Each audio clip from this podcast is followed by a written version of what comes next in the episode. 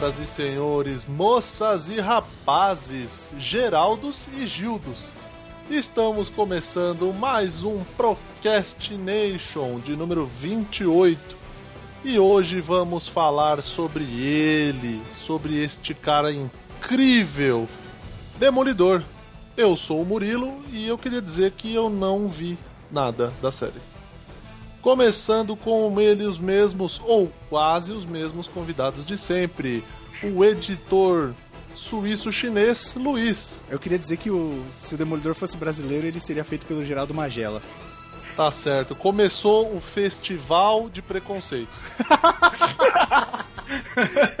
e também temos ele, que aliás, é, ele é um cara que participou do primeiro Procrastination e pela ordem, este é o Procrastination que completa o primeiro ciclo, que seria o quê? A primeira temporada do Procrastination de um ano. Então chamamos ele de novo porque a gente já sabia dessa informação e ele deu sorte pra gente. Então se apresenta aí, o Ivan. Opa, tudo bom, galera? Voltando aí de no, no, no podcast, né? Depois de um ano, eu sou Ivan, nerd aí de carteirinha igual o Léo, o Luiz, a galera e formado em game design, eu trabalho hoje em dia com publicidade e fazendo arte 3D. Então, Olha, tamo já aí. deixou um currículo. Já deixou, né? Cara, já deixou paga, o jabá, né? O jabá. Exato. Tem que fazer propaganda. Quer deixar contato pra show? aqui, aqui é sua participação fora o show mesmo, menino. Porque e não é só o Luiz que faz piada boa, né?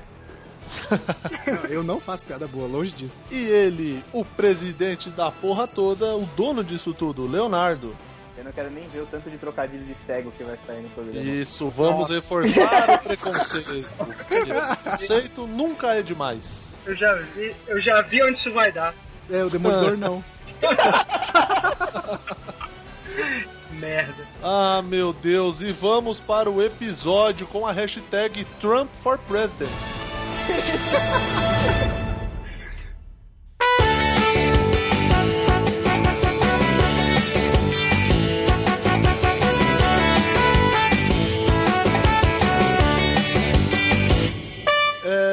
começar, mas antes de começar o episódio, antes de começar o episódio, nós temos e-mails, temos recados.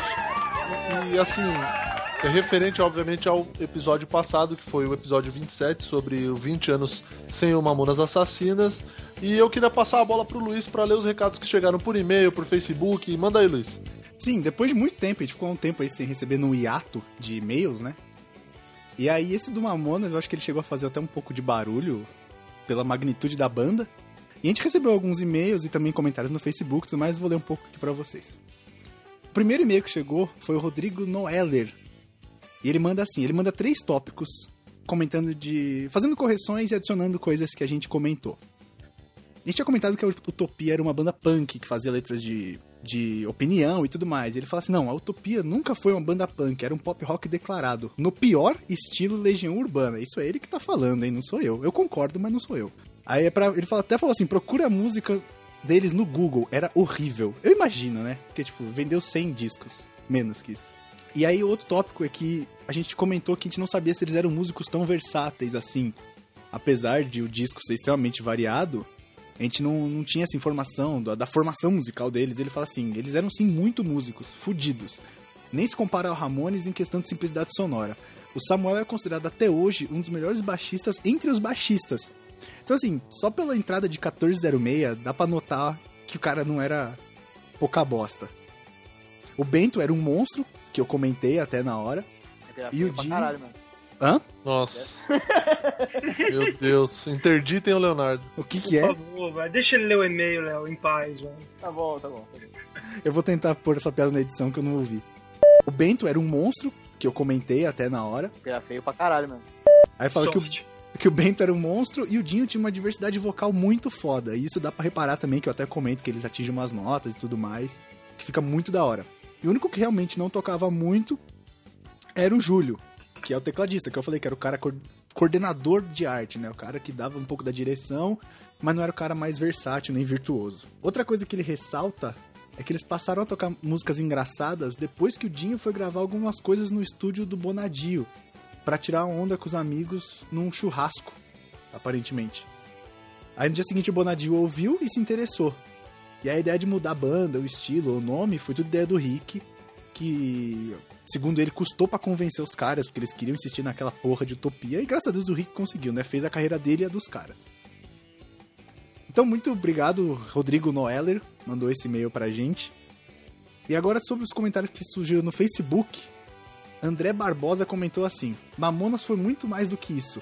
Faltou um pouco de mais de conhecimento, mas entendo a boa vontade. Tá, eu não ia fazer uma pós-graduação pra aprender sobre Mamonas, então um abraço pra você, beijos. Caraca, que agressivo, velho. Toma essa. O Célio William comentou: Pra mim, a melhor banda que o nosso país já viu. Ah, concordo, concordo. É esse aí. É porque eu tava pensando, eu tava buscando na minha memória as bandas que eu gosto brasileiras, mas eu gosto. Mamonas pra caralho, é, é boa. Faltava, faltava alguém falar que Mamonas é melhor que o Rechato Russo e o Legião Urbana. né? Isso, Léo, exatamente. É isso aí, é assim que se constrói. Mas ele é chato pra caralho, velho. É verdade. o Clark Pinheiro comentou: Tanto faz Mamonas. Esse cara deve gostar de MC Bin Laden. Tá. Tranquilo. Como que é o nome dele? Clark Pinheiro. Clark, beleza, Clark. Ah, tá o nome desse a gente já sabe de muitas coisas. Quem tá sendo escroto cara- agora? Esse cara vem de Smallville, velho. A Suzy Carvalho manda Eternos. Coração partido, coração partido, coração partido, carinha chorando. Ô, Suzy, não fica triste não, Suzy. A gente compra uma boneca pra você. Nossa senhora. Essa É um atrás do chegar. outro. velho. Essa piada veio lá da, do- da Serra da Cantareira. Do mesmo avião que eles bateram, Sim. né? Ela veio assombrar o cast. o Harry Batista, Dantas Batista, que eu não sei se ele escreveu errado o nome no Facebook ou se ele tem dois Batista no nome mesmo. É, pode ser. Mandou assim, saudades dessa banda. Cara sucinto, cara direto. Eu gostei da opinião dele. Cara, é quase Gostei, um gostei. Cara, é quase um twitteiro. 140 caracteres. Aí o Rodrigo, obrigado, Mito Servidone. Hum. Não sei se é o sobrenome dele, qual é o real, mas vamos chamar de Rodrigo. Mandou assim: ele falou que, gente- que achou um absurdo a gente ter falado que eles não eram músicos versáteis. Ele não concorda com isso. Mas ele gostou da boa vontade do, do modo que a gente trabalha e tudo mais. Então, tipo, é uma crítica construtiva, né? Tipo, tanto pro conteúdo. Mas é o que o. Murilo disse: a gente não vai fazer pós pra gravar cast, cara. É, não, não tem como. Não, e se pegar É. os outros, deve ter tanto festival de merda quanto teve nesse, cara. A questão é que nesse as pessoas repararam, nos outros a gente conseguiu disfarçar. Sim. Sim, exatamente. Cara, se pegar o de música, deve ter muita merda. Ah, deve, deve ter. Porra, mas deve ter merda pra caralho. E aí tem um e-mail mais genérico que a gente recebeu há um tempo atrás, que é do Davi Ribeiro da Silva, que ele manda assim: Agradeço a vocês que fazem esse podcast muito bom. É interessante para fazer companhia, ouvir conversas aleatórias sobre um assunto em específico. Ouvir conversas aleatórias ou sobre um assunto em específico. Gostei do áudio também, mas se fosse mais alto seria melhor ainda para ouvir no celular sem os fones de ouvido. O bate-papo é bacana. Esse feedback do áudio é uma- um bagulho que eu luto contra, porque eu não consigo achar uma maneira de equalizar, até já tô tentando. Uma hora eu acerto. Quer dizer, então o senhor precisa estudar pra aprender a deixar o áudio mai- melhor qualidade pro nosso querido ouvinte Davi e para os outros. Então o senhor não se justifique, o senhor não dê desculpas, apenas melhore. Então, eu, isso tem que não, fazer um curso sim. Pode eu não não fazer fazer curso de uma mamonas, mas tem que fazer um curso de. Exatamente. Exatamente. Vamos trabalhar nessa porra, né? então, gente, paga a gente, vacina, vamos fazer um Patreon. Ah, Que aí, galera, com o dinheiro, Olha o jabá! Olha, vamos fazer um Patreon com o dinheiro que a galera mandar eu faço o curso. tá certo. Nossa senhora, a tua canalice eu pensei que ela tinha parado na Suíça, mas realmente superou as expectativas. Na cara dura mesmo, velho. Passando Nossa chapéu na internet. Ah, Acho que depois, galera- acho que depois dessa, dessa, dessa canalhada sua, a gente deve ir pro episódio. sim, mas então muito obrigado a todos que mandaram os e-mails, os comentários e tudo mais. É muito bacana rece- receber esse tipo de coisa. E lembrando a todos, quem quiser mandar, é só mandar para contato arroba procrastination.com.br que a gente vai ler seu e-mail no ar ou não. E bora pro cast.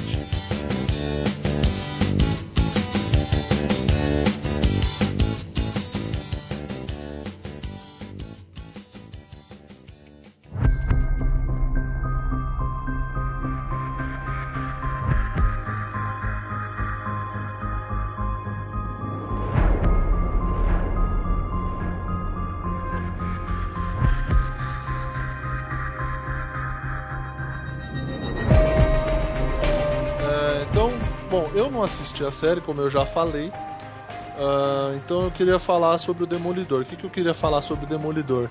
Que segundo a nossa pauta, é uma expressão em inglês, Daredevil, que significa corajoso, sem medo, destemido. Mas peraí, peraí. Vai pra cima.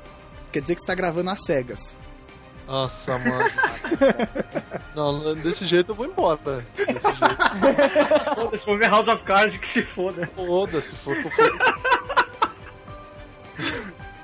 E, e o Demolidor ele é um personagem da, da Marvel, criado por, pelo lindíssimo Stan Lee e pelo Bill Everett.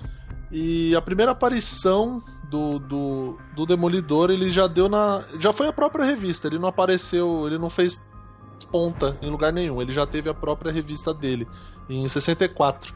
E aí no Brasil as histórias dele começaram a ser publicadas pela editora Ebal, em 1968.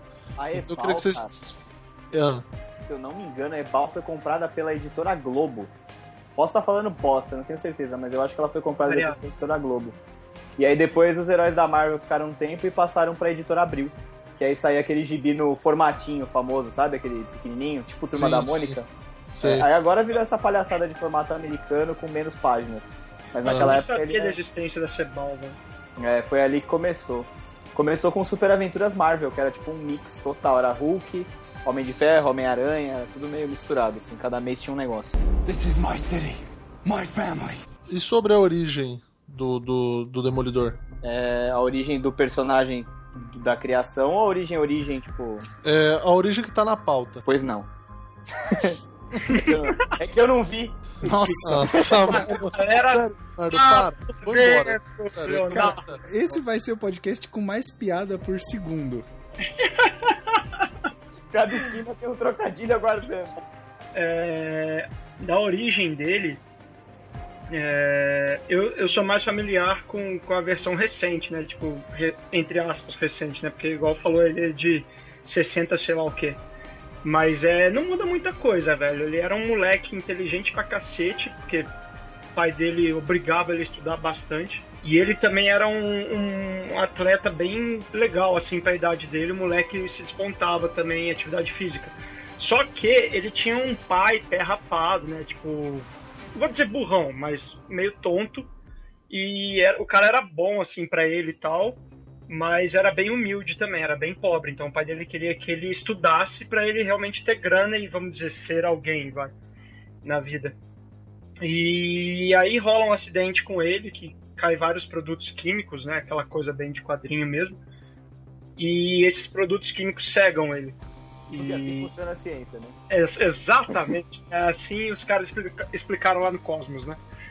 E aí o ele fica cego por causa desses, desses produtos. Só que ao mesmo tempo ele ganha meio que tipo um superpoder lá que é ele vira tipo um radar. Né, ele consegue sentir realmente tudo que está em volta dele, igual um morcego mesmo. Ele é tipo o Batman da DC, só que da Marvel, só que pobre.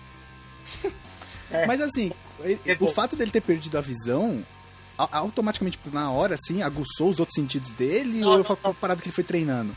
Foi. Não é que. Não é que ele foi treinando. Lógico que o treinamento melhorou. Né? Ele, ele aprende com stick, né? Nome bem original o, o mestre dele. Ele teve esse, esse dom, vamos dizer, pelos produtos. Mas realmente aprender a controlar, aprender a usufruir isso foi do, do, do treinamento em si que ele teve, né? Mas foi tudo graças, vamos dizer, entre o, o acidente, graças ao acidente. E aí ele foi aprendendo realmente a usar isso com o treinamento ninja lá que ele fez a vida inteira com, com o cara. Ah, então ele foi treinar desde criança. É porque o pai dele morre, né? Logo no começo, assim, tipo, quando ele é criança, o pai dele não aceita perder uma luta, né? Entregar uma luta. Não lembro se era o rei do crime ou quem que era o bandido, enfim. Fala que ele tinha que perder e ele não perde. É, ele foi. Tentaram dele... subor subornar ele, né? É, o pai dele é. era um boxeador, na verdade. O pai dele e... era um boxeador. Só que ele era meio merda, assim, ele sempre apanhava, tá? Ele era um lutador meio bosta. Ah, ele, ele era é. bom. Só que ele sempre perdia porque sempre rolava os esquemas assim e, tipo, acabou que deixou ele com a fama de bosta, né? E aí, num dia, ele aposta nele, né? E ele, em vez de perder, igual os caras chamam ele perder, ele, ele dá um cacete no maluco e ganha, né? E aí o, malu o, o criminoso, não sei se é o, o vilão, se é o rei do crime, quem que é, não lembro agora. Não, não, não, não era não. É, vai atrás dele e mata, né? E nisso o Matt já era até cego, já tinha rolado o acidente do, do, uhum. do Matt. E aí, nesse meio tempo, o Stick acha ele. O Stick já tava de olho nele, porque ele treinava sozinho ainda, mesmo cego ele tentava fazer uma coisa ou outra. Aí o Stick começou a treinar ele, foi ensinando a, os Paranauê tudo para ele de dar porrada nos outros, entendeu? Chute na boca, soco no baço, cola brinco e já era, velho. Chute nas bagas. É. Inclusive tem uma curiosidade sobre o pai do Matt Murdock. Quando ele, ele o apelido dele era Jack Batalhador Murdock, né? O, uhum. o apelido de boxeador. E na luta que ele ganha, que ele deveria perder, ele luta contra um cara que chama Victor Creed. Isso até mostra bem no seriado. E na verdade esse cara acabou se tornando um super vilão Marvel mais tarde, né? Que é o Homem Absorvente. É. Que é o nome mais tonto de todos em Nossa, é um, é um nome muito bosta. É um cara, cara que faz fantasia de mods? Ele já deu muito trabalho pro, pros Vingadores. É sério, eu tô tentando imaginar que porra esse cara faz, é, velho. Ele absorve todo e qualquer poder, entendeu? Do, de, de outro herói. Quem foi o filho da puta que traduziu por esse nome? É. Ele, e ele é Brasil, né? E ele absorve as propriedades das coisas. É. Então, por exemplo, se ele toca o chão, ele absorve as capacidades do concreto. Aí ele fica, tipo, é. indestrutível, com aquela textura de pedra e tal. Aí se ele absorve, sei lá, um metal, ele fica com as mesmas propriedades do metal. E assim vai. Qualquer coisa ele pode absorver. Só que ele é bem tonto, esse cara. Tipo, ele é, ele é forte pra caralho, mas ele é burrão, sabe? É, ele é meio linha C da Marvel, né? Mas ele tem um superpoder bem foda que, tipo, tem até uma história fora da cronologia que envolve o Demolidor também, envolve todos os heróis, na verdade, que é o Universo X, se eu não me engano, que é do Alex Ross, a capa. E ele absorve as propriedades do Ultron, tá ligado? Então, mano, ele fica mega inteligente. Então ele sai absorvendo os poderes depois de todos os Vingadores e vai matando geral, sabe? É mó treta pros caras conseguirem parar ele, mas enfim. Voltando ao, ao Demolidor, tem isso mesmo, pode criar um absorvente. Não, nem lembrava disso. E aí é aquela história, né? Depois do treinamento ninja, durante o dia, ele se formou em direito. É. E durante o dia ele é advogado, então ele, e ele só pega caso de gente que não tem como pagar, assim. Ele é meio que. Ele, ele, é, ele é bem, tipo, defensor dos fracos e oprimidos, assim. Durante o dia e de noite ele se veste com aquela roupa vermelha para dar porrada em bandido. É, basicamente é. é isso. É, ele não, ele não, realmente ele defende a galera. É, não sei aí, acho que o Murilo falou que não viu a série. É, se o Léo e o Luiz viram, enfim. Mas, mano, ele não cobra, sabe? Tipo, igual advogado americano, sei lá, eu nunca tive contratar um advogado aqui na minha vida, mas advogado americano tem fama, né, de cobrar abusivamente caro, né? E ele realmente ele aceita, sei lá, por favor, por não sei o que, por sei lá, poder fazer compra de graça por um mês no, na padoca do cara, sabe? Tipo, ele realmente ajuda os caras, porque a vontade dele é foder com esses vilões tudo que se aproveitam ali do Hell's Kitchen, né? Que é o bairro dele lá em, em Nova York. Nova York. Tá? E ele, inclusive, nos quadrinhos, ele presta assessoria jurídica pra uma porrada de super-herói, tipo, então Sim. ele já cansou de salvar o rabo do Homem-Aranha no tribunal. Tem, assim. tem, uma. Tem umas. É que aqui no Brasil acho que não chega tanto. Eu, eu vi mais em crossover de saga grande.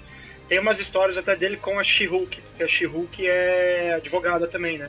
Sim. Então, sempre que dava alguma, sei lá, igual no filme, que os Vingadores arrebentam a cidade inteira, geralmente vai a She-Hulk ou vai ele defender, sabe? Tipo, ah, a gente vai processar os heróis, sei lá, o Quarteto Fantástico porque explodiu metade da cidade, tá ligado? E aí os eles vão e, e, ficam de defensores deles lá no tribunal e tal. É, e apesar dele ser um super-herói, ter esse superpoder de sonar tal, como ele perdeu a visão, todos os outros sentidos são ampliados. Mas ele, ele não é super-herói assim, tipo, que combate, sei lá, que nem os Vingadores, que pegam ameaças cósmicas, coisas de outro planeta. Ele é mais caçador de mafioso mesmo, né, cara? É aquela parada mais. fica restrita ali ao bairro. Que acho que é uma coisa que a série da Netflix conseguiu mostrar, tipo, bem pra caralho, assim, que é justamente. Ele fica ele é naquele nicho, ele defende a cozinha do inferno. Que ele é o não bairro sai dali, né? É, não, você não vê, tipo, grandes aventuras é difícil, dele, sei lá, é pra outra, outra dimensão paralela. Ou, sei lá, mesmo o Homem-Aranha, às vezes ele entra em, em combate com os inimigos que você olha e fala, velho, sabe? Que o cara realmente é um super vilão. Mas o negócio do Demolidor é mais pegar criminoso, é, é mafioso, ele é local ali.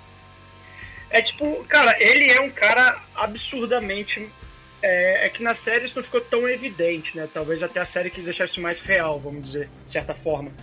Mas o, ele, é, ele é muito acima de um humano normal, entendeu? Os reflexos dele, a força é um pouco maior, não é que ele tipo, levanta um carro igual só o Capitão América, se a Capitão América levanta um carro. Mas enfim, é, é, ele é, um, ele é um Capitão América um pouco mais fraco, vamos dizer, entendeu? Porque o Capitão América nunca cansa, não precisa dormir, etc e tal. Ele não, ele só tem realmente os reflexos absurdamente fodas, ele luta pra caralho, e tipo, ele tem uma, uma força um pouquinho maior, mas é que tipo ele esmaga também uma cabeça com a, com a mão, entendeu? Mas, ele, mas a força dele é maior. A força dele é maior porque ele foi treinado, tipo. Sim, é, é uma parada que é, se aproxima mais é, do humano. O comum dele é o reflexo mesmo. Ele tem agilidade ele, muito absurda, assim. Entendeu? Ele é tipo um Bruce Lee, assim. Ele então, é um então. ninja ultra treinado. Não é Exato. que ele tem uma sei lá, ele que o super-homem se resolve dar um peteleco na cabeça de alguém, a cabeça separa do corpo. É, é que ele sabe onde bater, entendeu? E como bater. É, então, é uma parada que se aproxima mais do humano, né? Porque, tipo, ele não tem. É, ele, ele não é foi. Ele não tem fator de cura. Essas... É, ele não tem fator de cura, não foi picado por nenhum bicho, não foi injetado nenhuma droga ou nenhum mutante, qualquer outra porra. Ele é um cara normal, que treinou e, apesar de ser, tipo, foda, porque tem os sentidos aguçados pra caralho, mas é um cara que se aproxima muito do humano normal. É, é um humano é, normal é um super possível, treinado. Né? É. é. Tirando um o fato possível, dele ser cego, né? Não, mas pode ser um cara possível mesmo cego. É, aí eu não sei. É, não sei se ele teria o tal do reflexo e as outras habilidades de perceber o mundo à volta dele e aí reagir tão rápido, né? É que é muito absurdo. Tipo, ele é um. Vamos dizer, o Batman é um humano normal. Ele Sim. é um Batman melhorado na questão do reflexo, entendeu? Sim. Porque, por exemplo, o cara vai para cima dele, é, isso mostra em quadrinho, isso mostra no desenho, o antigo lá que tinha daquela época do Homem-Aranha modo da hora que passava na hora do almoço, na Fox Kids. É, se o cara vai para cima dele, ele meio que prevê o que o cara vai fazer, porque hum. ele ouve os músculos do cara se mexer, entendeu? É Sim, ele percebe o nível de estresse é. do cara pelo batimento cardíaco. É, é, é. Ah, entendi. É uma parada muito, muito aguçada. Até na série tem uma cena muito foda que é ele, ele vai atrás de uns bandidos e, e tipo, na, a primeira temporada na Netflix mostra ele ainda como um herói amador, assim, sabe? Ele, me, ele mete uma malha preta, um jeans preto, bota amarra um lenço na cabeça. Ele não tem uniforme de super-herói nem nada é dessas coisas. É no do, do Frank Miller. É. E, e aí ele se fode, porque ele tá uma porrada dos bandidos e tal, e aí uma, ele vai até o hospital todo cagado, tem uma enfermeira que começa a cuidar dele, leva ele para casa, porque ele fala que ele não pode ficar lá tal. Ela meio que confia nele e leva ele para casa. E. E beleza, assim, sabe? E começa a cuidar dele. Aí os mafiosos vão atrás dele, mesmo assim. Aí ele fala pra ela, fala, puta, a gente precisa sair daqui. Aí ela fala, por quê? É porque tem um cara que tá com o batimento cardíaco acelerado e tá usando uma colônia barata. Eu tô sentindo ele desde que ele entrou no terceiro andar. É, sim, sim, é muito boa essa é. parte. Eu tô, tipo, farejando ele desde que ele entrou no terceiro andar, assim, sabe? E ele consegue perceber, ele foi pra direita, ele foi pra esquerda.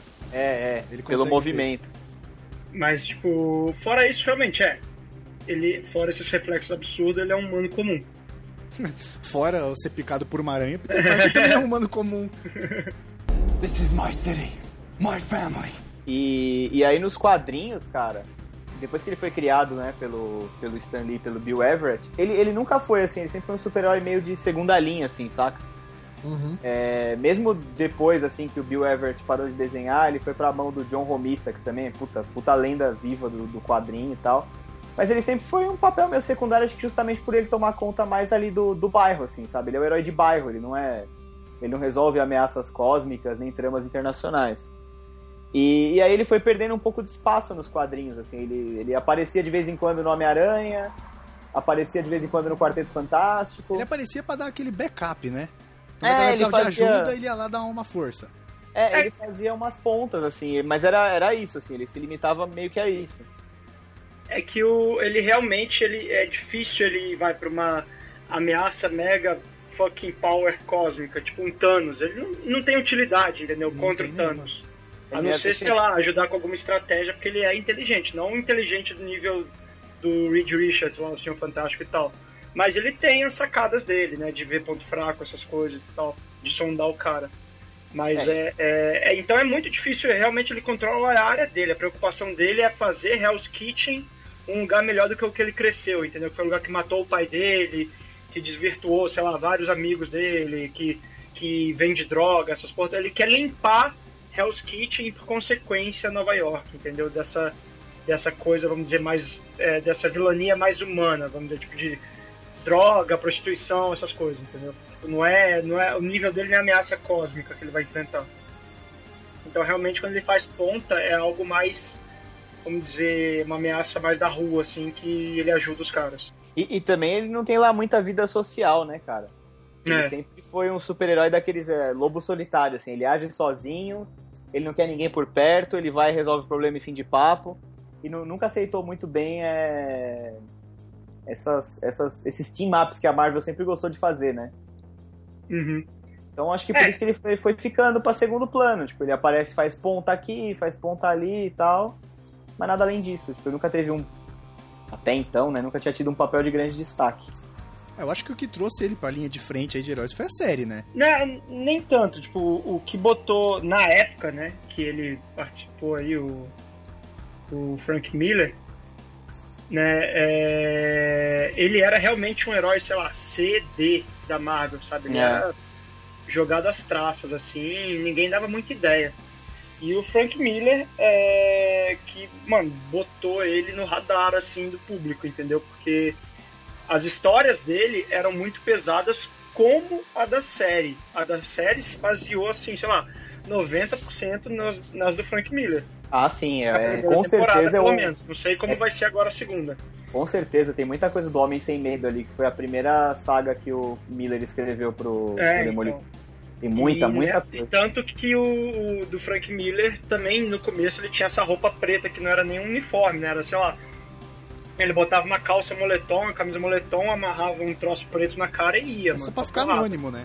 É, É, Era essa, essa e o, o Frank Miller, na real, o que, o que ele fez foi assim, ele pensou, eu acho, né, que ele pensou o seguinte, falou, porra, esse personagem aqui, cara, ele é meio que nem o Wolverine, assim, sabe? Ele só funciona legal mesmo se você tem, puta, violência extrema, tá ligado? Sangue, pancadaria e tal. E acho que foi até por isso que eles tentaram encaixar ninjas na parada, né? Porra, tem uma cena. Assim, a gente já tá com 20 minutos de cast e a gente vai avisar que talvez tenha spoiler. Então tem uma cena, mano, de um ninja lutando com ele que ele põe fogo no maluco. É, o Nobu. Caralho, velho, aquilo lá é muito bom, muito boa aquela cena, mano. Então, essa cena aí, na verdade, não tem ela nos quadrinhos, né? Porque o, a gente vai chegar mais pra frente nisso. Mas o, o Nobu é um cara da Yakuza. E ele é meio que chefe de uma organização criminosa de ninjas. Que é o É. clã da mão, The Hand, Hand Clan. E, cara, eu não te falo nada se ele não aparecer na segunda temporada, viu? Não Porra, acho, que, não acho que ele tenha empacotado. caralho. Isso, Falando isso ia ser alguma coisa. Eu acho que ele não empacotou, mas talvez se ele aparecer não vai aparecer tanto na, na segunda. Eu acho que vai ser outra coisa, talvez. Eu acho que a gente vai ter, sim, o, o clã da mão no segundo. Não, vai, vai ter, mas sabe? talvez. Causa da Electra. É, a Electra tá lá, já fala isso. Mas é. Enfim, aí, tipo, o que o Frank Miller fez, além de dar, né, essa coisa que ele adora, de meter samurai, ninja, essas porra em tudo que ele faz. Deixar tenso e sombrio. Não sei como é que no 300 não teve, né, um ninja lá perdido. Ah, mas tinha sim aqueles É, imortais tinha lá do exército persa. Com katana. É.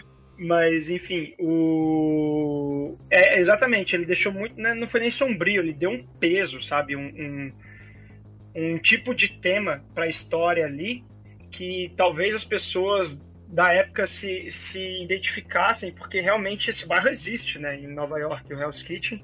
E E é uma é- bad neighborhood. É, não sei como é que é hoje, mas na época era bem escroto, entendeu? Todo mundo fala. E era tipo uma cracolândia, assim. Caralho.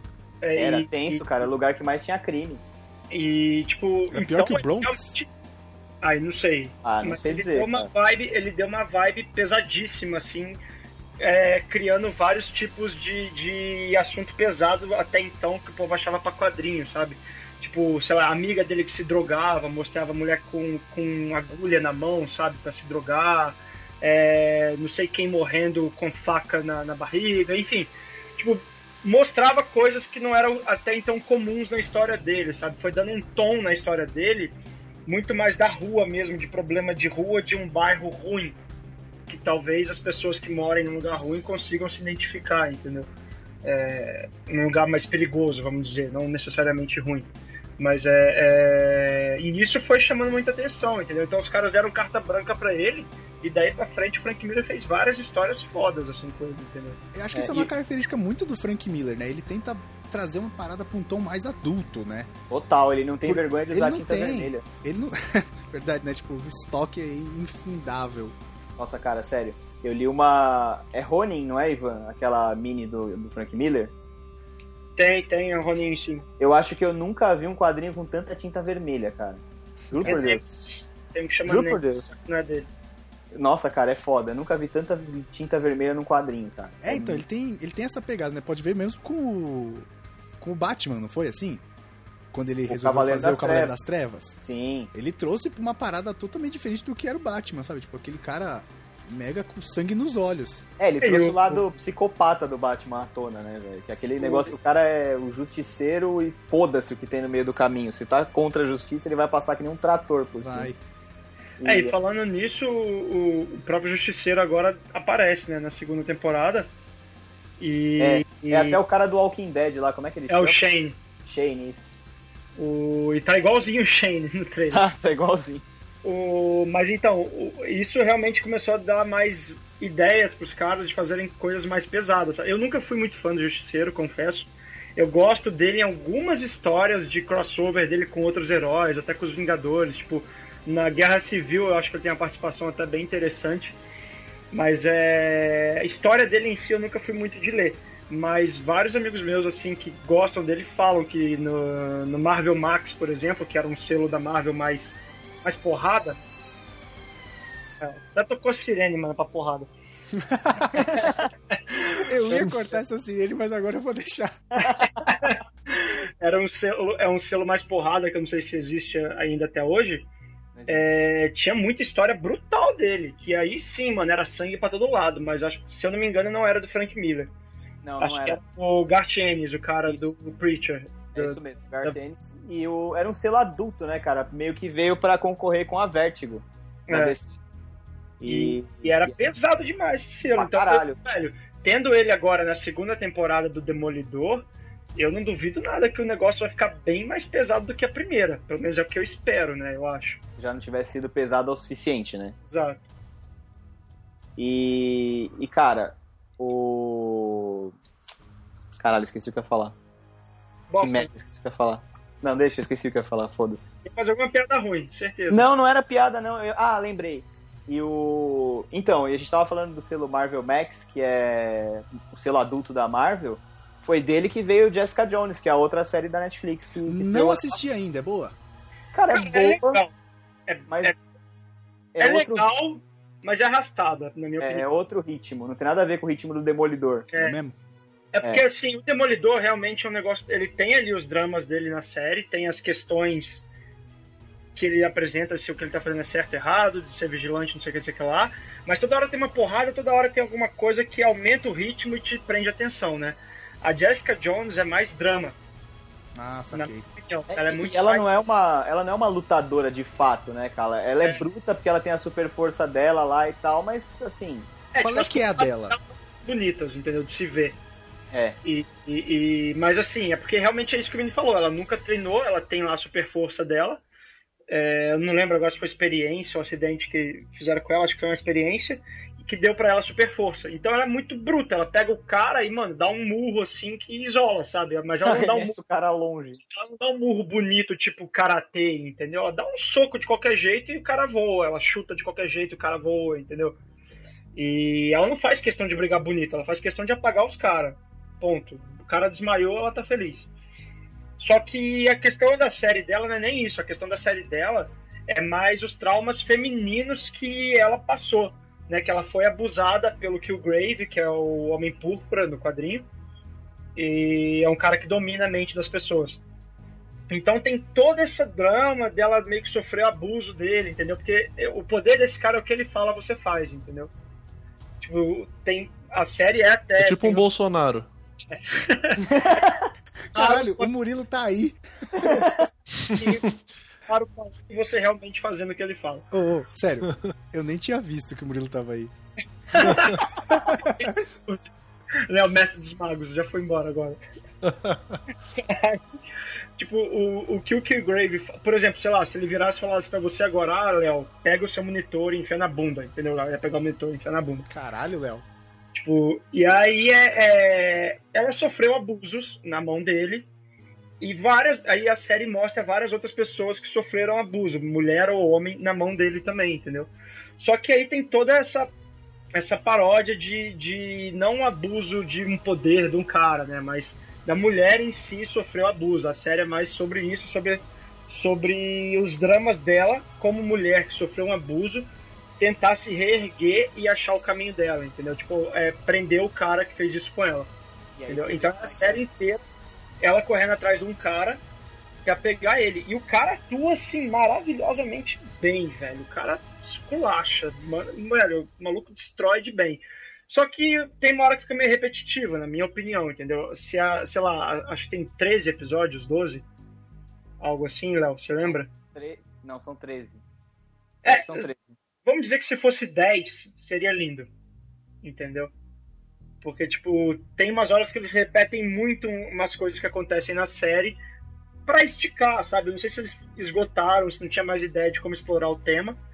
Mas é, ficou esticada. A série é muito boa, mas na minha opinião, Demolidor é bem melhor. É que acho que é meio que um padrão do Netflix já, né? Cada série que eles fazem, vão fazer com 13 episódios por temporada, que sei lá, na cabeça deles faz sentido. É. é até porque. É, pode ser também porque vai ser dessas séries da Marvel, né? Vai ter a do Punho de Ferro. Luke né, Cage. Cage, e o Luke Cage aparece no Jessica Jones, é legal pra, é, pra dar Inclusive tem a polêmica cena do sexo anal. Sim. Que isso? É, no quadrinho, cara, o primeiro número do Isso, quadrinho da Jessica Jones, o Alias, né, que é o nome do coisa de investigação dela, do escritório, é que ela é aquela é, PI, sabe? É, investigador privado. Detetive particular, né? Ela, é, detetive particular. E aí tem essa cena aí que ela. É com o Luke Cage, não é, Ivan? Cara, eu confesso que eu não manjo quase nada do dela do quadrinho, mas se eu não me engano, é, é com ele. E aí Porque tem a cena. Você vê, você vê o esquema do quadrinho. O quadrinho já começa com sexo anal, já, logo de saída. Eu acho que era da Max também, né? Da Marvel Max. Era. Jessica Jones era Marvel Max. Alias, né, na verdade. E ela também, tipo, diferente do Demolidor, que quer ajudar a galera. Não que ela não queira, mas que quer ajudar. Vamos dizer, que quer ser um que quer se sentir um herói de fato, vai, quer ter paz de espírito, né? Sabendo que ele tá fazendo a coisa certa e tal Mano, ela tá pouco se fudendo pra ser herói, entendeu? Ela na, na temporada, na primeira, o que dá a entender é que ela só quer pegar esse Killgrave pra ele não ferrar mais ninguém, entendeu? E... O negócio dela é mais pessoal. É, ela não é tão ela é altruísta assim. dela, entendeu? E, só que, tipo, mano, ela é, ela é muito forte, entendeu? Ela voa, apesar dela não gostar de voar, ela voa. Ela, sei lá, ela conseguiria dar um murro no Colossus de boa. Sabe? Ela já é uma parada mais mutante. É, é. é. E dramas reais, cara. Ela é alcoólatra, por exemplo. É, é todo, o, o, da hora desses heróis da Marvel é que todo, todos eles têm algum drama tenso, sabe? Igual o Tony Stark, que é um bêbado do cacete no, no quadrinho. Mas era, né? Hoje em dia acho que não bebe mais. Mas enfim. É, e ela no, na série bebe toda hora, mostra ela bebendo muito assim na série, entendeu? Então, tipo, mostra que realmente aquilo tortura ela. Essa parte é legal, essa essa parte do drama em si, para quem gosta de drama, é muito bem feita. Mas fica arrastado, sabe? Só isso. Em, em um momento, eu acho. É mais drama do que super-herói, apesar de ser super, né? Exato, mas é, é, bem legal, vale muito a pena ver, eu achei muito bem feito, mas na minha opinião, Demolidor, ele consegue prender a atenção muito mais fácil, sabe? Ele consegue ter um ritmo que não cansa. Tipo, ele tem um lado do drama, mas ele tem um lado da ação. Você sabe, sabe dosar essas coisas. É, é, melhor dosado, é isso. Talvez, por ter sido introdução da personagem, a primeira temporada tenha sido. E também é uma personagem que eu, como eu falei, eu conheço pouco, eu quase não vi ela ser explorada nos quadrinhos que eu li, né? Que eu colecionei por muitos anos quadrinhos. É, talvez, sei lá, na segunda temporada os caras consigam melhorar isso, entendeu? Tipo, já introduziu a personagem, já sabe tudo que ela sofreu, então agora vem porrada, sei lá, entendeu? Não sei. This is my city, my family. E aí agora a gente vai para a melhor história do Demolidor, na minha opinião, que eu acho que é a opinião de bastante gente também que tá ouvindo e tal, que é uma saga bem famosa que é a queda de Murdoch. Porque o que acontece, cara, na... quando o Demolidor foi redefinido pelo Frank Miller, o Frank Miller pegou tipo o rei dos mafiosos de Nova York, que é o Wilson Fisk, conhecido como o Rei do Crime, e acabou botando ele como antagonista principal do Demolidor, assim, porque, cara, ele é meio que aquela sombra inatingível, assim, sabe? Você pode sair na rua, dar porrada em todos os, os capangas dele e tal, mas ele tá lá, ele é intocável, sabe? E aí o, o Demolidor começa como Demolidor à noite, espancando os capangas dele e tal, vai desbaratando esquema por esquema, porque ele tá envolvido em tudo, tráfico de arma, tráfico de droga, é, prostituição, tudo que tem de crime na cozinha do inferno tem o dedo do rei do crime. E tudo que tem de crime em Nova York, de uma maneira geral, tem o dedo do Wilson Fisk. É, ele, e... ele aparece bastante, tipo, até Quarteto Fantástico tem, tem ele nas histórias. É, ele já, ele já deu bastante trabalho pro Homem-Aranha também. Então, assim, é uma parada meio que. Tudo que é crime em Nova York tem o dedo do filho da tá puta. Isso é uma parada muito da hora da Marvel, que eles conseguem fazer um bagulho mega redondinho, fechadinho, né? Sim, vai ligando, né? Caraca, isso é Querendo muito ou não, tem, tem muito, muito herói deles, acho que até pelo começo o Stan Lee só se prendia ali, né? É, essa galera toda foi criada em Nova York, então a base de muitos é Nova York, né? Então consegue realmente dar, dar essa unidade que depois foi se expandindo mais com os Vingadores, que aí pegava heróis dos outros cantos do país. Assim. Engraçado é que, tipo, Peter Parker soltando teias nos filmes, eles nunca se trombam, né? os heróis. é foda, nunca, né? Ia ser da hora. O Stark nunca fala, puta, o Homem-Aranha passando. Nunca acontece. Mas imagina, acontece, pagar um milhão pro cara só pra, pra, ele swingar com a teia uma vez ali, pronto. É, então, e da hora, é, é, legal esse, esse universo tão, tão redondo da Marvel, porque assim, eu não sou o maior fã de quadrinhos, já falei aqui algumas vezes, mas você vai conhecendo isso, aí você fala, por exemplo, assim, ah, você conhece o Wilson Fisk lá do Demolidor. Ah, mas ele já deu trabalho pro Homem-Aranha. Aí você vai pesquisa do Homem-Aranha. Aí você descobre outro vilão do Homem-Aranha que talvez tenha dado trabalho para outra outro herói qualquer. Tá ligado? Isso é muito da hora. Uhum. Assim, cara.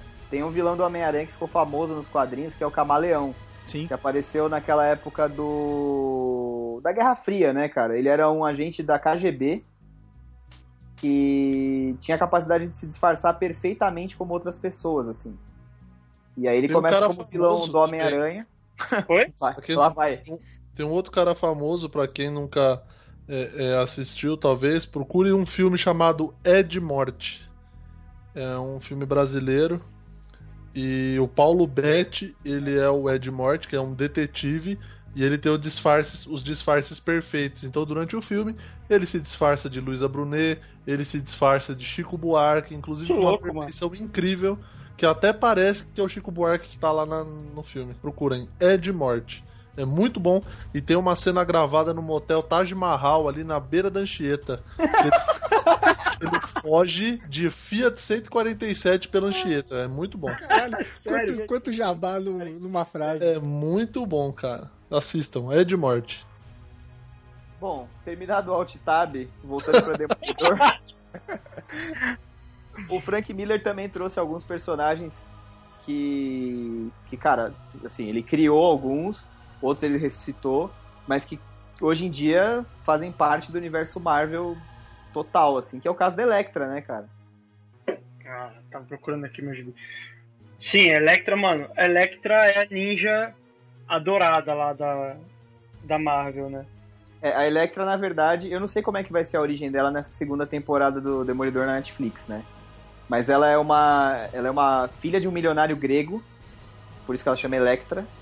E aí eu não lembro por qual motivo ela foi morar no Japão tal, e aí ela conheceu o, o clã lá ninja e, e começou a treinar com eles tal, virou uma ninja como eles e veio fazer faculdade nos Estados Unidos. Foi colega de faculdade do, do Matt Murdock e eles foram namorados na faculdade. E ele ainda não era demolidor e não sabia que ela era ninja. É, no, no Homem Sem Medo tem uma cena bem foda dela, dele correndo atrás dela e os dois se pegam, mano, e faz a casa sacudir. é sério, é sério. Tá aí um ótimo eufemismo. Eu vou até pegar aqui, cadê? Mano, a casa é de madeira, né? Começa a cair, tipo, uns Não, é, Na época ele dividia, ele dividia o, o, o, quarto lá com o cara da série, né? O amigo Fog. dele. O, o Fog Nelson? É o é. Fog. E, mano, ele já tava. Ele já saía de noite para fazer as patrulhas dele, né? E aí, numa dessas de sair de noite, ele trombou com ela. Eu tô vendo as páginas aqui. Ele tromba com ela e fala, mano, que porra é essa? Eu tô ouvindo vários passos leves, tá ligado?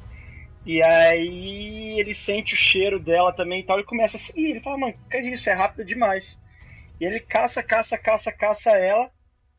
Até que, tipo, ela vê que ele consegue manter o ritmo com ela e tal, né? E aí ela, ela também vai uma hora, tipo, acontece várias coisas nessa perseguição deles. Mas aí acaba que uma hora ele tá voltando lá do trabalho, da faculdade, não lembro. E na hora que ele chega na, na frente do, do, do, dormitório dele, quem tá lá? Ela. Opa! E aí, é, é, Ele chega lá, tá lá, daí ela olha pra ele e fala assim: Eu sei que você não Ah, enxerga, Deus. mas a braguilha tá aberta. É. E, mano, ela vai só de Caralho. vai com sobretudo. E embaixo do sobretudo ela tá de lingerie. Só, tipo, ela foi, mano, ela foi pro crime. Tá ligado? Ela Literalmente. É, e sacode lá os dois e sai fora. Aí eu, eu lembro que acho que o, o Fog tá saindo. O Fog tá chegando e ela tá saindo. E o Fog fica, caralho, mano, como é que ele consegue, tá ligado? Tipo, ele é cego, sei lá. Que o Fog nessa época nem suspeita, né? Que ele seja foda, assim. Ele é então. cego, mas não é bobo, né? Não é porque ele enxerga que não vai apalpar. É pouco. tipo, dele, deles testando as habilidades uns dos outros, sabe? Tipo, ele tentando seguir ela e ela também testando ele e tal, tipo, é bem louco. Aí ela vai de repente tá lá, na frente do dormitório, assim, ó, show ganhou! Show ganhou! Então pra ele é tipo aquela brincadeira do Silvio Santos que você põe a mão e tenta adivinhar o que é. É isso aí. A Kátia ali, achou a aranha! Olha lá! Ai, ai. Essa cena deles no gibi. E é desenhado até pelo. Esse é, é desenhado pelo Romita Jr. É bem louco também. É traço que parece com o do, do próprio Frank Miller, né? Também. É, ele tem tempo lá o, o Romita Senior, né? Influenciou muito o traço do, do Frank Miller também. Eles têm esse tração quadradão e tal. É bem bonito, né? Essa história da, do Homem Sem Medo tá bem louco assim o traço. E aí, bom, o Frank Miller calcou o universo do Demolidor nesse mundo real, sujo, podre, né? Com crime, com droga, com vício, com tudo. A gente podia Até fazer o a- Frank Miller escrever alguma história em São Paulo, né? Nossa, isso ia ser bem O que, foda. que ele ia né? fazer, será? A mesma coisa, velho. ele só ia mudar a cidade. Ia botar o nego na Cracolândia. Ia, certeza. Criar um herói na Cracolândia ali dando porrada em todo mundo. E aí, cara, inclusive aquela loirinha que é a secretária dele do Fog Nelson na, na série, a Karen Page, é, ela que é meio que é responsável pela queda de Murdoch. A história começa com ela, né? Porque ele, ele é, o Homem Sem Medo termina meio que nem a primeira temporada da série. Ele consegue finalmente, como Matt Murdock, como Demolidor, pôr o rei do crime na cadeia e desbaratar todos os esquemas dele e tal. Ele tinha um esquema pra reconstruir Hell's Kitchen e tal, mas assim, tudo na base do crime, assim. Ele ia, ele ia fatiar entre as várias máfias, que é, é bem o que mostra na série, assim.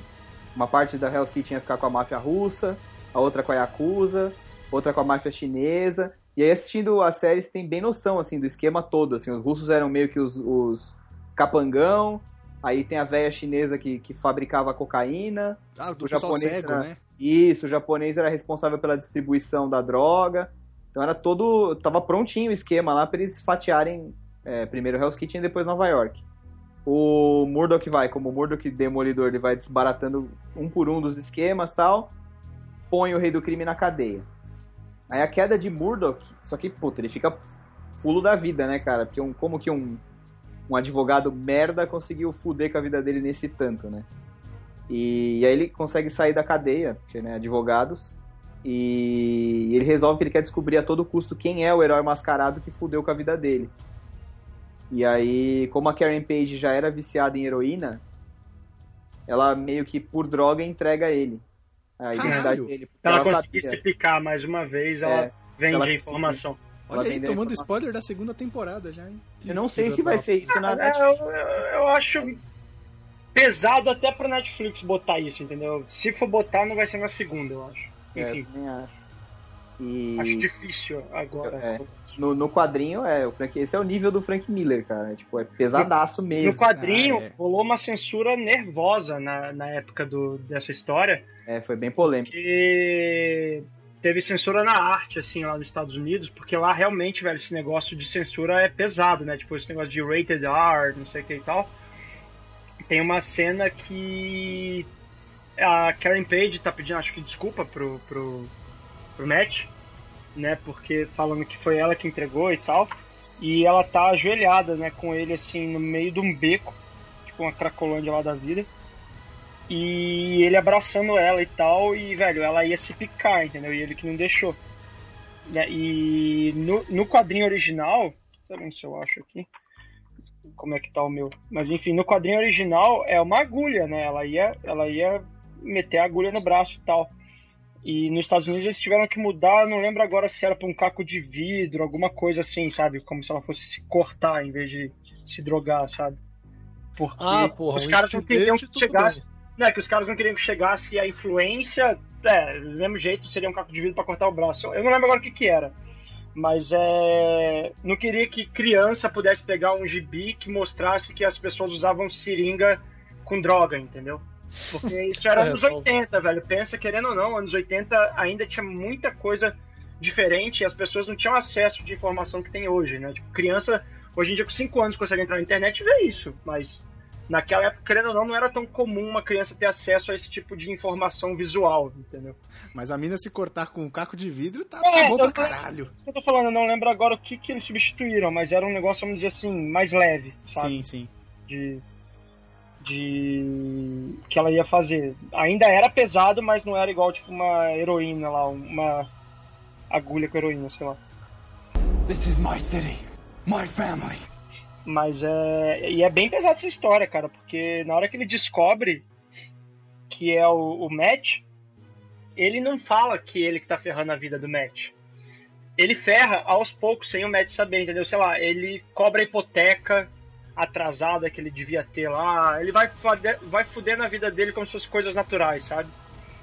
Tipo, ele fala que a luz dele tá atrasada também, corta o telefone, mas vai tudo que ele pode ferrar para deixar ele estressado, para deixar ele nervoso, para quebrar o psicológico do Matt Murdock, quando o rei do crime descobre que é ele, ele faz, entendeu? Ele fode a vida dele de todos os jeitos possíveis. Mas primeiro ele começa a jogar no psicológico. É, então, sem ele saber que é o rei do crime que tá fazendo isso, entendeu? E sem, sem ser uma parte física também, porque ele podia mandar um monte de capanga e, tipo, whatever. E tá? aí. influência não falta pra esse cara. O, o Matt fica loucão, ele fala, mano, não é possível que tá dando tanta merda assim. E enquanto isso, o rei do crime vai se preparando pro inevitável, que é tampar na porrada com o Matt Murdock. Porque, por mais que ele seja um gordo e tal, lá no, no, no gibi, geralmente esses, esses caras no gibi é só inteligente, tipo, não é muito de ação, o rei do crime não, ele luta boxe, mano. Ele desce o cacete, ele é gordo, mas ele é forte, entendeu? E aí, quando o Matt descobre que é o rei do crime que tá fudendo a vida dele, ele vai sem roupa do demolidor. Ele cata um cacetete de policial, não lembro, e invade o prédio. Ele vai stand-up fighter. Vai, vai pra porrada com o rei do crime e toma um cacete, porque ele tá loucão, né? Ele tá estressado, ele tá sem conseguir descansar, porque ele perdeu o apartamento. Ele tá na merda. De todos os jeitos possíveis, ele tá na merda. E ele falou, mano, a única coisa que eu posso fazer agora é quebrar a cara desse otário que fudeu com a minha vida. Então vou. E aí ele chega e toma um cacete do rei do crime e é deixado assim para morrer, sabe? Só que, lógico, na né, história de herói, a jornada do herói e tal, ele vai depois, consegue se reerguer, não sei o quê. Mas é bem louca a história e é pesadinha, assim, vale muito a pena ler, assim. Tipo, é totalmente diferente de quadrinho comum, sabe? Tem, tem uma narrativa muito foda. Essa é o Frank Miller que escreve e Mazzucchelli, esqueci o primeiro nome desse cara que desenha. E é bem louca, velho. Tipo, a arte, assim, é bem anos 80, sabe? Quadrinhos dos anos 80, o jeito que é pintada e tal. O estilo do, do traço.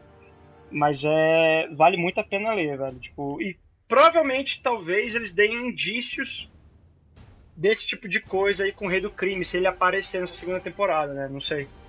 Da, da série. Porque ele foi preso, né? No final da primeira que. É, é, é ele é preso lá e tal, enfim, spoiler para quem não viu, tipo, Murilo. Sinto muito, já faz o que mais de um ano que passou a série. Aí agora que ele é de fato o rei do crime, talvez se mostrar ele na prisão, mostre só isso, ele querendo saber quem que é o Demolidor, né? Então, só um indício para uma possível terceira temporada, talvez uma queda de Murdoch, é o meu palpite. Eu acho que vai acabar levando a isso em algum momento, porque, mano, é a melhor história do personagem, não tem como você ignorar. Sim. E, e, e aí ele recebe a ajuda de uma mulher, cara. Ele se reerga na, na série, não sei. É, então, mas tem umas coisas meio bosta, cara, porque tem um trecho da história que eles sugerem que, tipo, pintou uma. A mãe dele voltou e é uma mulher mais velha que ajuda ele na hora que ele tá na bosta e tal. É. E... Tem, tem, tem uns furinhos sim, mas a história no geral é muito boa. Não, mas no geral é boa. E aí no, no ato final, ele acaba lutando contra um cara, que é aquele que. Eu, não- puta, eu não lembro o nome, é aquele que pinta a bandeira dos Estados Unidos na cara. É o que aparece em Jessica Jones. Isso, eles acabaram botando uma versão dele em Jessica Jones, que é aquele que toma as pílulas lá. E. E, mano. E aí ele cai na porrada com o cara assim, violentamente. E aí, cara, ainda se sugere mais que o esse super soldado é meio que cria daquele projeto que criou o Capitão América, do soro do super soldado. Sim, eles tentam fazer um super soldado. Só que É. não funciona. Quer Pô, dizer, mas aí- funciona, mas deixa o cara loucão, né? Aí no final ele se dá bem. E acho que ele, ele chega a meter o rei do crime de novo na cadeia, não chega? Sim. Não, não lembro se ele vai preso, mas ele fode vários esquemas do Rei do Crime, sim. Ele, ele sai por cima. Ele, ele realmente supera lá toda a merda que aconteceu. Mas é muito louco, porque, tipo, cara, é, é difícil você ver uma história que trabalha tanto psicológico, sabe, do, do herói, assim, igual essa história. Ele realmente, ele ferrou todos os aspectos da vida do cara. Então você vê o cara, página a página, é, a vontade dele sendo quebrada, sabe? O, o maluco fica. É igual uma pessoa real, igual a gente tava falando aqui, tipo, que ele é um cara real com muito reflexo. Então, mano, ele fica desesperado, ele não tem casa pra dormir, ele não tem trabalho mais pra trabalhar, ele não tem dinheiro pra pagar conta, entendeu? Tudo que o cara pode ferrar da vida dele, ele vai ferrando. E isso influencia demais as atitudes do personagem no, no- na história. Bem louco isso, entendeu? Tipo, é bem humano, vamos dizer, tipo, a- as reações.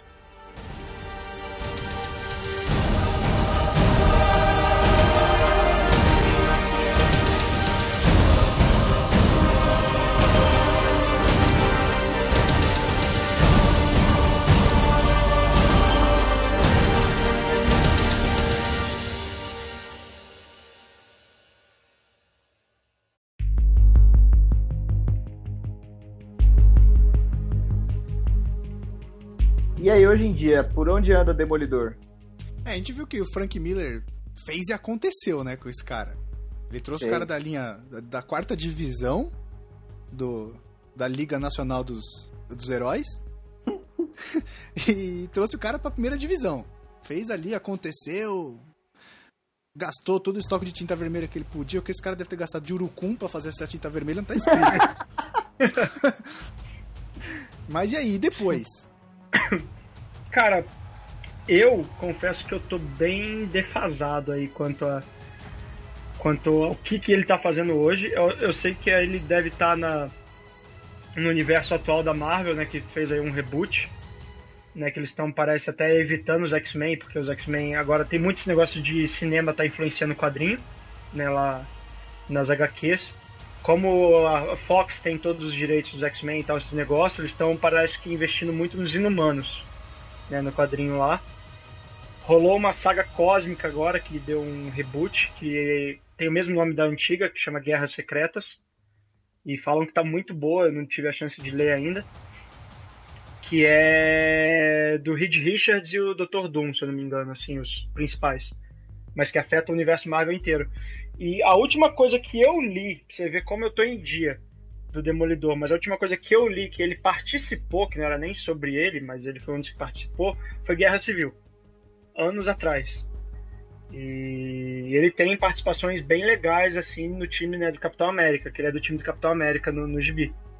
É, ele, ele acabou caindo contra. Ele até, como advogado, chegou a defender Sim, vários heróis que foram pegos e tal, porque o Tony Stark entrou numa piração foda e a gente fala no. A gente vai fazer um cast sobre Guerra Civil, né? Porra, se vamos. E é bem legal, tipo, a participação dele é até defendendo os heróis que não querem revelar a identidade. Como, ainda mais que ele, é porque se eu não me engano, a queda de Murdoch acabou virando cânone. É, foi. Aconteceu mesmo com ele. Então o cara sabe o que, que ele sofreu quando souberam a identidade dele. É, e você indiretamente ou diretamente põe todas as pessoas ligadas a ele em perigo É. direto, imortal, né, cara? Porque um cara que, tipo, o rei do crime, tiver que atropelar a avó dele, não vai hesitar, velho. Vai passar com o furgão em cima da véia. Tá Tem duas vezes, mano. Tem uma cena bem legal quando finalmente o Homem de Ferro consegue prender ele no, no gibi. E tá levando ele pra prisão lá que eles criaram, né? Que é no- na zona negativa, no universo paralelo. O... Ele dá as moedas de prata pro Tony, pro Tony Stark, né? Aí o Tony Stark vira e fala: O que, que é isso? Tipo, aí ele vira e fala: Suas moedas, seu pagamento, Judas. Né? Porque ele tá pegando todos os caras que eram companheiros e heróis com ele, né? Mas enfim, a da Guerra Civil foi, foi a última coisa que eu, que eu li, que ele participou. Aí eu colecionava muita coisa, mas não que, não que tivesse ele, né? As coisas da Marvel que eu colecionava não, não eram histórias dele, então realmente eu não, não acompanhei a carreira atual dele. Mas se eu não me engano, ele tá assim no universo atual da Marvel, até porque ele fez puta sucesso na série, né? E eles estão meio que tentando investir, é, conciliar isso de séries e filmes, assim, sabe? Tipo, tá investindo na Capitã Marvel, que vai sair filme, o Doutor Estranho, até a própria Jessica Jones, se eu não me engano, também tá com uma revista nova, enfim. Então deve ter alguma coisa nova, mas eu tô meio por fora. Confesso. Eu ouvi falar aí que o Charlie Cox pode até pintar em algum filme, né? Tipo, da... isso, isso é um papo que todo Marvel. mundo. É, tá todo mundo falando e todo mundo tá querendo, porque, pô, ele foi um ótimo Demolidor. Sim, e, e tipo, não um filme do Demolidor, porque vamos desconsiderar aquela porra do Ben Affleck. Não, não, não aquilo né? não, nós não vamos falar. Não, não dá Tem pra considerar. Mas eu não tô falando nem o filme, talvez ele pinte fazendo alguma ponta em algum filme de outro herói, né? Porque é tudo Marvel, então, tipo. É, eu veria ele mais, por exemplo, nesse filme novo do Capitão América. Sim. Por mais que se fosse realmente uma ponta, porque, cara, ele não é um cara que bateria de frente com ninguém. Sim do time do Capitão América, do, do, do, do Tony Stark. Do Tony Stark, entendeu? Ele realmente é um cara, um cara ali bairrista. E se eu não me engano, o, o Soldado Invernal se passa em Washington e não em é. Nova York. Então é difícil botar ele numa situação assim, tipo Vingador, sabe? Porque, igual eu falei, ele não tem uma utilidade contra uma ameaça cósmica, igual, é. igual geralmente é filme dos Vingadores. Entendeu? Não, e por exemplo, se ele for cair na porrada com o Homem de Ferro, ele já não tem chance nenhuma. É. Né? Nenhuma. Mas nenhuma mesmo. O Homem de Ferro pega. Ainda mais do jeito que colocaram ele na série. Na série ele luta muito, sim, bate nos caras e tal. Mas tá longe de ser o jeito que o Demolidor luta na, no quadrinho. Ficou eu acho, que ele, eu acho que ele bateria de frente com a Viúva Negra, por exemplo. Sim. Ah, é, no quadrinho ah, inclusive ele comeu, comeu, comeu. Mas fala, mija nela na porrada. No quadrinho, mano, no quadrinho ele é realmente quase um Bruce Lee, assim, sabe? O Demolidor, cara, não Ele é muito. Mas o que ele passa a rola no universo Marvel não tá escrito, cara. Caralho. Cara, bicho, usa o golpe da bengala ali, pô, vamos, vamos jantar e tal, já era. É, é, ele fica pega, pega pela simpatia, mano. É, ele chega roçando a bengalinha na mulherada, não existe, velho. Mas Caraca, então. Eu vi essa piada na esquina aqui, velho. Você viu, mas ele não. Nossa.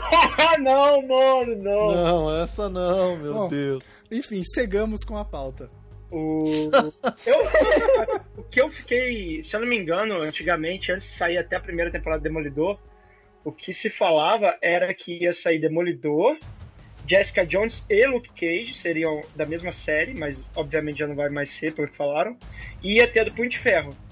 Feitas essas três séries, eu não sei quantas temporadas ia ser duas ou três, cada uma, ia ter o filme dos, dos heróis de aluguel. Que é né, do, do Punho de Ferro, Luke Cage, e acho que a Jessica Jones acabaria aparecendo, porque é a dupla Punho de Ferro e Luke Cage. Né, que os dois, tipo, vendem mesmo serviço de herói. E teria esse filme e o Demolidor também apareceria nesse filme. Só que isso falou, sei lá, uns dois anos atrás. Eu não sei mais se esse é o plano ainda, se os caras vão fazer um filme desse ambiente da série com todo mundo junto, ou se, sei lá, eles vão acabar aparecendo, fazendo ponto em algum outro, algum outro filme, entendeu? Porque na própria série do, do Demolidor e da Jessica Jones, é, eles citam né, eventos do, dos filmes do, dos Vingadores, por exemplo, tipo, ah, você tá achando que o cara é quem? Ele tem um martelo para bater em todo mundo? Quando eles falam que é, o Demolidor é. tem todo mundo, sabe? Tipo, fala do é, Thor. Na, na, na, real, o universo Marvel no cinema, lá, o Cinematic Universe da Marvel, é todo interligado. Foda-se qual é o material, qual é a mídia. É, é Marvel, tá ligado? Então eles dão várias, várias é, Inclusive, até não, tem uma cena na hora que mostra a sala do Ben Urich lá no, no, no Clarim Diário, que, que mostra lá a reportagem do Ben Urich que ganhou o prêmio, que é sobre a Batalha de Nova York, que é aquela invasão sim, que a gente vê no Nossa, Vingadores 1. E Clarim Diário é o jornal que trabalha, trabalha o, o Peter Parker. Exatamente. Sim. Eu acho que seria legal, por exemplo, eles pegarem agora que a Marvel consegue usar de novo Homem-Aranha no cinema, sei lá, futuramente alguma série dessa, ele fazer uma ponta, sabe? Que é bem mais crível, vamos dizer. Sim, o, sim. O Homem-Aranha aparecer, ou, ou eles aparecerem em algum do Homem-Aranha, sabe? Que é um universo muito mais palpável pros dois. Né? Tipo, é muito mais fácil de se encontrar do que encontrar com um Thor, por exemplo. Entendeu? É, e aí você tem todo o custo do ator, que já é um ator é, de primeira linha de Hollywood, que cobra uma bica. Então, cara, não é tão simples. O Homem-Aranha agora tá sendo interpretado por um moleque, né? Então, porra, você dá uma grana pro moleque lá, não, não seria uma parada. Sei lá, porque quanto que custa, sei lá, uma hora do Nick Fury, por exemplo, Samuel Jackson, pra fazer uma ponta em Demolidor? Porra! A menos que o Samuel Jackson queira fazer por caridade, ou sei lá, o Chris Evans como Capitão América, o próprio Tony Stark, lá, o Robert Downey Jr. queiram fazer uma participação por caridade na série, seja Agents of S.H.I.E.L.D., seja alguma da Netflix, cara, eu não vejo a Netflix, tudo bem, a Netflix anda com um poder de... De, de compra? É, anda com um poder de fogo fudido, mas, cara, ainda assim, né? Porra, é foda, né? Imagina, tipo, pagar, sei lá, o Tony Stark ganhou 50 milhões pra fazer Vingadores. Fora 5% de toda a bilheteria, né? Não, aí a gente nem conta, porque aí vai ser. Vai ficar, vou ficar triste o resto da minha vida. Então não tem como, assim, sabe? Por um, por um momento, ano passado, eu achei que talvez fosse pudesse rolar uma participação especial do. Do Bucky, né? Do Soldado Invernal e Agents of Shield, que eu acho que ia ser muito do caralho. Mas aí pensando bem, cara, imagina quanto que um cara desse não cobraria para fazer uma ponta. Foi inviável, é, eu caralho, acho. Ia cobrar pra caralho. Eu acho bem, que se assim, inviável. se por algum motivo a série for debandar pra alguma coisa que tenha que aparecer algum Capitão América, eles vão mudar o ator. Eu acho que vai ser inviável trazer o Chris Mas Evans, você acha que apareceria um cara de uniforme do Capitão América, sei lá, um dublê de corpo, meio que entre aspas, assim? Não, então, eu não sei porque eu não sei que rumo a história pode tomar, porque eu não conheço tanto que nem vocês. Ah. Mas caso tome um rumo em que seja inevitável aparecer, eu acho que, cara, seria muita grana gastar pro Chris Evans fazer tipo, ah, um episódio. Eu, eu acho bem provável, justamente por esse esse que urbano do Demolidor, né? Eles são heróis urbanos, ele, Sim. a Jessica Jones, o Punho de Ferro, o próprio Justiceiro, que para mim vai acabar ganhando série da Netflix, não vai demorar muito. Eu acho que já até confirmou, se eu não me engano, confirmou a série dele. Então. Eu, eu tinha visto notícia de que confirmou, mas o cara da o presidente da Netflix lá desmentiu. Ele falou que continua a mesma programação de duas séries por ano da, da Marvel, né? Então esse ano vai ser Demolidor segunda temporada e Luke Cage, né? Que é no segundo semestre. E aí o ano que vem, eu acho que. Ou, eu não sei como é que vai ser, mas provavelmente segunda de Jessica Jones e Punho de Ferro, sei lá. Eles já até escolheram o ator para fazer o Danny Rand. Confirmou há umas semanas aí. Mas esses heróis assim, cara, bem talvez encaixa aí um soldado invernal, vai, se a gente dependendo de como você vai levando a história, mas ainda assim, acho que seria forçar um pouco a barra, assim, meio que jogar dinheiro fora, sabe? É, sei lá. Mas seria legal, velho, mas realmente com cachê desses caras do cinema, acho que não dá pra brincar, né? Na, Eu na vejo série. muito mais esses caras aparecerem em Agents of Shield, por exemplo, do que Demolidor. É, Ou sei lá, o próprio Ah, sim. Entendeu? O próprio Demolidor pintando em. Agents of Shield lá, ajudando os caras a resolver alguma coisa em Nova York. É, em Agents of, Agents of Shield é bem, bem mais plausível que apareça algum herói grande, né? Sim. sim. Mas é, o que eu falei, eu duvido que eles vão trazer os, os caras do cinema mesmo. É, não, é muita, muita grana. Apareceu a Lady Sif já, não? Apareceu, apareceu Nick Fury, na verdade. Ele apareceu em vários episódios na primeira temporada, uns três ou quatro. Sim, Mas Nick era aparece. Mas aí o orçamento foi todo pro caralho, né? Era o Samuel Jackson. Hum. Ele meio que É. salva o dia, assim, mas depois ele some de novo. This is my city, my family. Então, acho que é isso, né? Sobre o Daredevil. Ele foi até vilão, cara, nos quadrinhos. É bizarro Caralho. isso. É sério, tem Apanhou uma... de. Depois do Reinado Sombrio, que é aquela saga que o... Que que o Norman Osborn vira, tipo, Fury. destaque. Ele virou diretor da SHIELD, formou os Defensores. Ele era o Patriota de Ferro. Era tipo uma versão azul, vermelho e branca do, do A Homem de Ferro. Que é o que aparece no, no filme do Homem de Ferro 3. É, mas não é. Isso, é isso. É, mas aquele não não é. é o Patriota de Ferro, que não é o Norman Osborn, né? O Duende Verde. O Duende Verde vira, tipo, um, um Homem de Ferro. Ah, tá. E Ele vira, tipo, diretor da SHIELD. Que É, vira paga Hammer. diretor da SHIELD. Porque em Guerra Civil, o Tony Stark acaba sendo o diretor da SHIELD porque o Nick Fury ficou pro lado do Capitão América, né?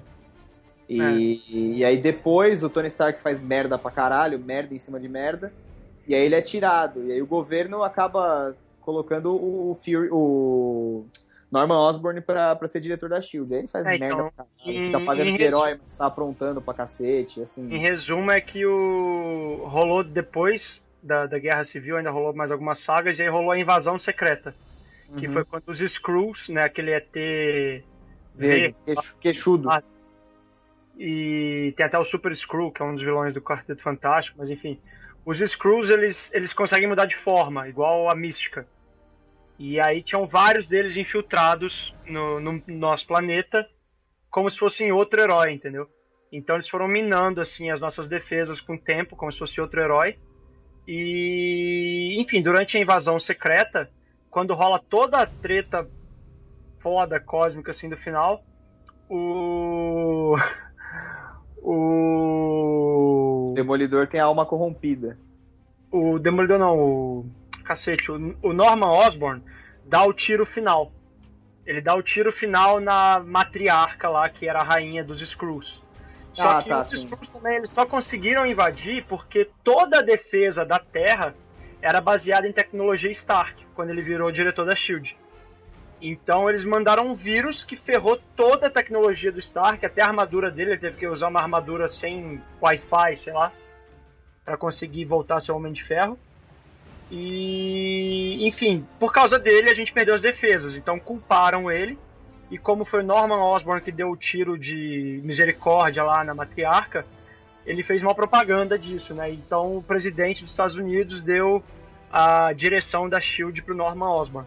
E a Shield não era nem mais a Shield, depois disso ela virou a Hammer no Reinado Sombrio. É. Mas é. Enfim, E aí no, depois no final dessa merda. porra toda Aí- aconteceram umas merda com o Demolidor. E aí ele resolveu virar vilão. Ele vira inclusive o líder do clã lá, o The Hand.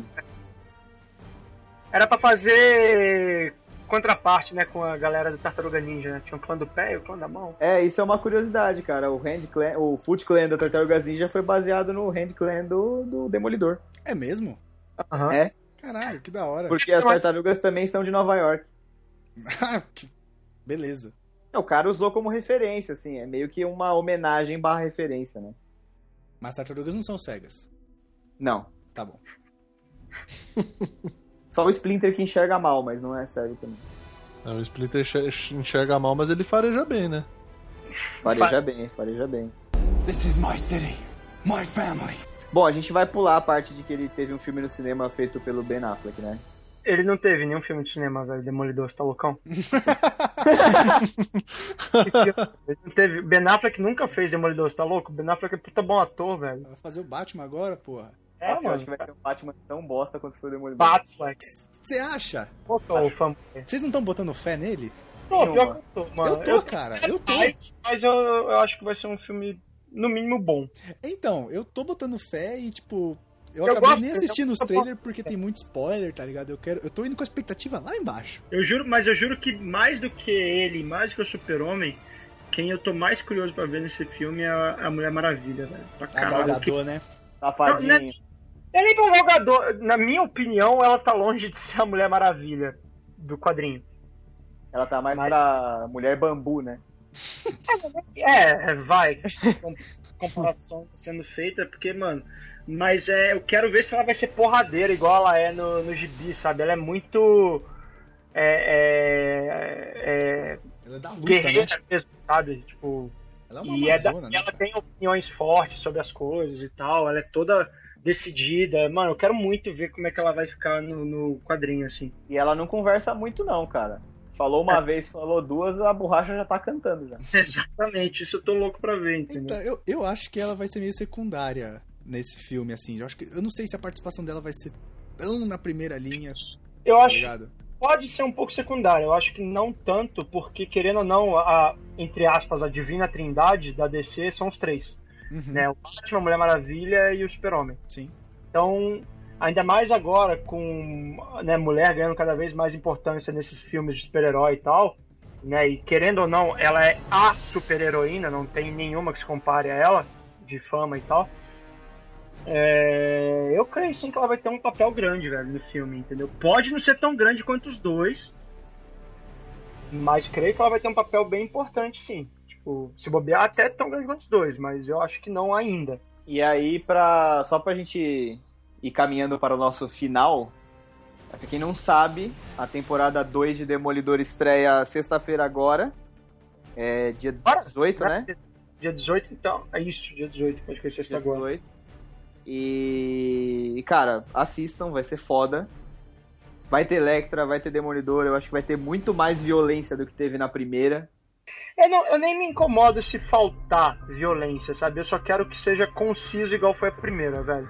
É, a primeira, a primeira foi bem boa. Foi muito redonda, tudo. Em dose de violência, em dose de drama, em dose de tudo, mano. Eles souberam realmente, para mim, pelo menos, me prendeu do primeiro ao último capítulo, assim, sabe? Lógico que tem um pouquinho pior que o outro, ou outro que é bem melhor que o outro, mas todos os capítulos, em algum momento, prendia sua atenção, entendeu? Pra querer saber o que ia acontecer. E você, Se eles Luiz? conseguirem manter essa fórmula aí, eu acho que vai ficar bem louco. E você, Luiz, o que você tá esperando aí, Demolidor? Cara, eu não sei o que eu tô esperando. Assim, tô esperando mais porrada, mais nego se fudendo. Essa parte da máfia achei muito foda, sabe? Tipo, dele destrinchando essa parte toda. Eu tô. Eu quero ser surpreendido. Eu acho que não conheço tanto aí, vocês talvez vocês tenham uma base do que vai acontecer, vocês falam, ah, vamos basear nesse quadrinho, nesse outro, nessa história, nessa outra. Eu não sei o que vai acontecer. Eu sei que eu gostei pra caralho da primeira temporada. Sabe, tipo, eu não conhecia Demolidor, nada desses, desse personagem. Então foi onde ele foi apresentado para mim. E cara, vamos ver, porque na última aí no, no mandou o Wilson Fisk pra cadeia, vamos ver como é que ele vai voltar, não sei o que esperar. E aí, Murilo, você vai tomar vergonha na cara e vai assistir o negócio? Ah, cara, eu não quero nem ver. tá bom. Sinceramente, eu não sei. Eu tô meio assim, eu quero, mas não quero, entendeu? Você não quer começar, você tá com medo de gostar, né? Eu tô com medo de gostar e aí mais uma vez virar fanzoca Que e nem ficar fez com Star esperando. Wars. É, a é. última vez que a gente apresentou Ansioso. coisa pra ele, fudeu com ele. É, então. tô... vale a pena, é, vale a pena ver o Demolidor, muito bom. Você curtiu o Dark Knight do, do Nolan lá? O... Sim. É, é mais ou menos aquela pegada, a série. É, eu vi algumas coisas assim, algum- alguns picados, trailer, coisa assim, mas nada de, de muito incisivo. Enfim, um Ah, dia, se estiver coçando em casa aí, velho, assiste que vale a pena. Eu vou assistir. Bom, acho que é isso então, né? Já? Já, você Já quer acabou? mais? Não, é que eu nem vi o tempo passar. Participou tanto, né? Foi tão... Foi tão possível. e ficou aí, ó, igual o Demolidor, nem viu o tempo passar. Nem vi, cara. Porra.